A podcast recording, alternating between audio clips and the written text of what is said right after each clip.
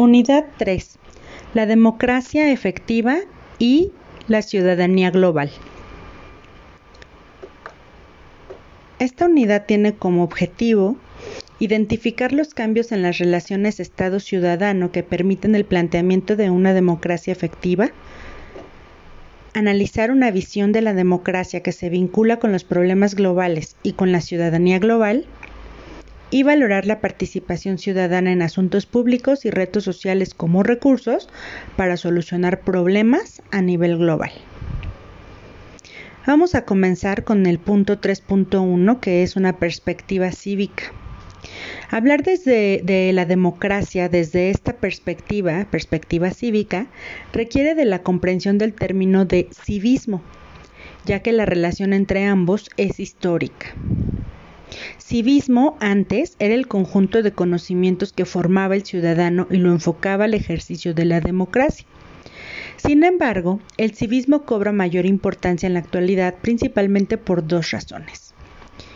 Una es que en los países democráticos se ha observado una creciente participación ciudadana en la vida pública y una estrecha relación entre el gobierno y la ciudadanía para la toma de decisiones en la política pública, la elaboración de leyes y además el cumplimiento de estas.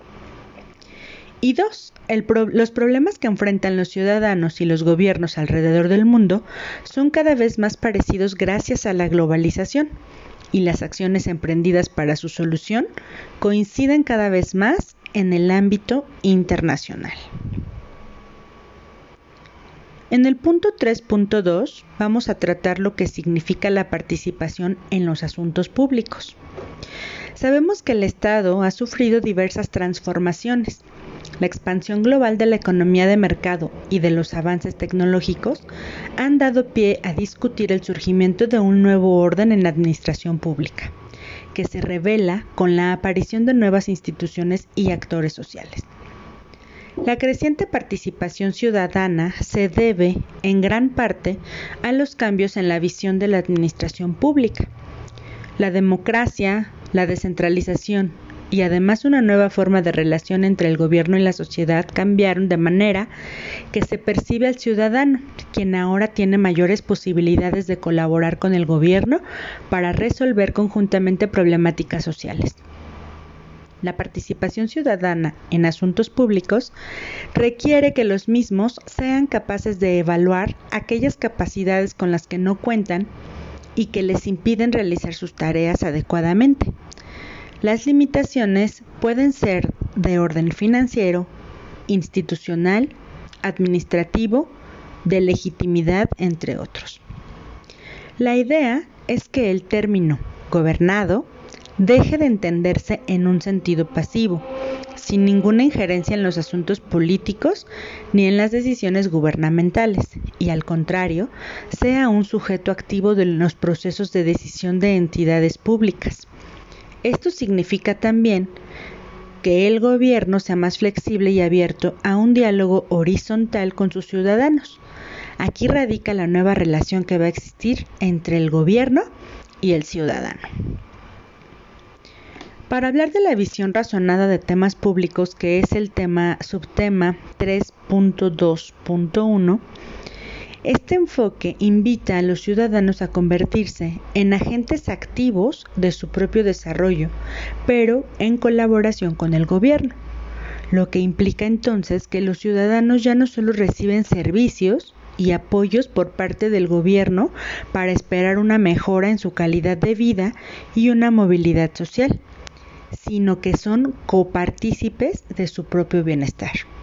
Esto quiere decir que ya no hay un asunto meramente público, sino que la ciudadanía se encuentra en una posición en la que le es posible incidir en todos los aspectos de las decisiones gubernamentales. Parte de esta nueva relación es precisamente tratar de conciliar los distintos puntos de vista a favor del ciudadano y de la vida pública. Además, de que las propuestas provengan de la propia ciudadanía. De esta forma, el ciudadano es parte de la solución, además de que se inician los procesos de empoderamiento y profesionalización en temas sociales. Participación en el bien común global. 3.3. Hoy en día, el concepto de ciudadanía cambió al tener una mayor participación en las decisiones gubernamentales. Por ciudadano ya no solo se entiende al individuo que nace dentro de un Estado-nación, sino también al ciudadano de manera global, ya que su interacción ocurre fuera de los límites territoriales de los países y se suscita con mercados, espacios políticos y sociales, nacionales y transnacionales. Es una realidad que las decisiones que se toman a, esta escala internacional afectan de manera sensible los ámbitos locales. Por lo tanto, la ciudadanía global implica un compromiso con lo local y con lo global al mismo tiempo, y se refiere no solo a un estatus jurídico, sino también a un estatus moral y un sentido de identidad compartido. Esto es lo que nos dice Cortina en el año 2000. En el punto 3.3.1 vamos a revisar las propuestas frente a los retos sociales mundiales. La ciudadanía global entonces supone que la vida de las personas cada vez comparte más rasgos en común y por lo tanto existen valores y metas compartidas, así como una visión de las problemáticas que aquejan a gran parte de la comunidad internacional, gestando movimientos organizados en el ámbito transnacional que permiten a las personas incidir en los procesos políticos, económicos, culturales y sociales a escala mundial. Una de las propuestas más importantes para afrontar los retos sociales mundiales es la conformación de algo que se le denomina foros, que son movimientos transnacionales u organizaciones no gubernamentales con presencia en diversos países en donde personas de todo el mundo confluyen para escuchar, para ser escuchados y para proponer soluciones ante los desafíos que tienen en común. En el punto 3.3.2 vamos a ver lo que es el medio ambiente global. De acuerdo con Gemil y Bamidel Isu en el 2002, la sociedad civil tiene como actividades en la gobernanza global ambiental analizar, recolectar y diseminar la información, proveer datos para establecer una agencia que permita avances en el desarrollo de políticas, desempeñar roles operativos, evaluar condiciones ambientales, monitorear el cumplimiento de estos acuerdos y la defensoría y promoción de la justicia ambiental. Y por último, en el 3.3.1 vamos a revisar los cambios económicos en los ámbitos local, nacional y global.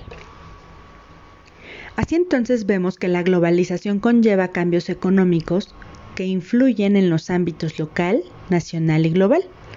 La ciudadanía global tiene una firme postura de oposición y propone una comunidad mundial solidaria y preocupada por los temas que merman la capacidad de movilidad social y de bienestar en estos tres ámbitos. Una de sus mayores apuestas es un civismo transnacional que proporcione soluciones globales dado que su compromiso cívico está ligado con valores universales y no precisamente con la geografía. Te recuerdo que es muy importante leer las unidades contenidas en tu libro porque lo que acabamos de hacer es únicamente un resumen de lo que viene más ampliamente explicado en tu libro. Por tanto, es muy importante que lo revises y lo leas. Hasta luego.